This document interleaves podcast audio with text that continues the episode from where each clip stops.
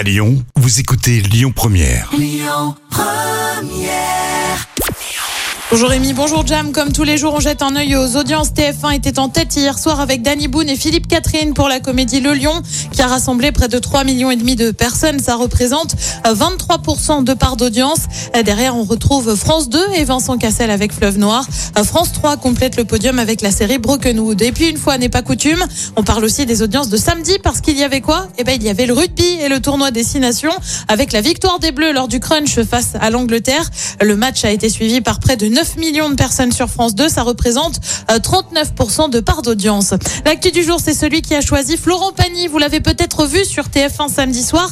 Kevin, qui est originaire de Lyon, a donc été sélectionné pour la suite de The Voice. Il revient avec nous sur sa prestation de samedi un peu surpris parce que j'ai un peu de chance. Ils sont retournés relativement tôt, donc je m'attendais pas à ce que ce soit aussi rapide. Donc j'étais très concentré et je me suis dit, oh, donc il y a un soulagement quand même de se dire, bon, on continue l'aventure. C'est ce qui est extraordinaire. Et puis euh, il y a la joie qui prend très vite le dessus et du coup je pense que ça m'a vachement poussé à donner encore plus pour la fin de la chanson euh, que si jamais c'était pas retourné. Alors Florent Pagny a un très bon argumentaire. Il a dit des choses que je pensais honnêtement jamais entendre de la part d'un artiste aussi accompli. Donc je pense que c'est ce qui a fait un peu pencher la balance en sa faveur. Puis j'avais vraiment envie d'aller avec Florent Pagny même avant l'émission. Je pense vraiment que c'était un de mes choix principaux.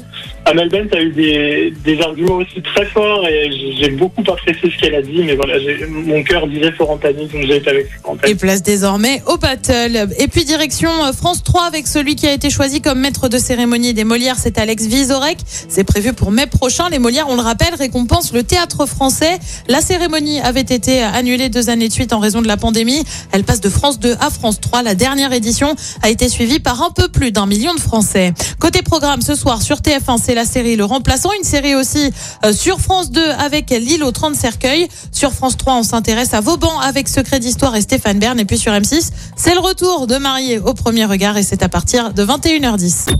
Écoutez votre radio Lyon Première en direct sur l'application Lyon Première, lyonpremière.fr et bien sûr à Lyon sur 90.2 FM et en DAB+.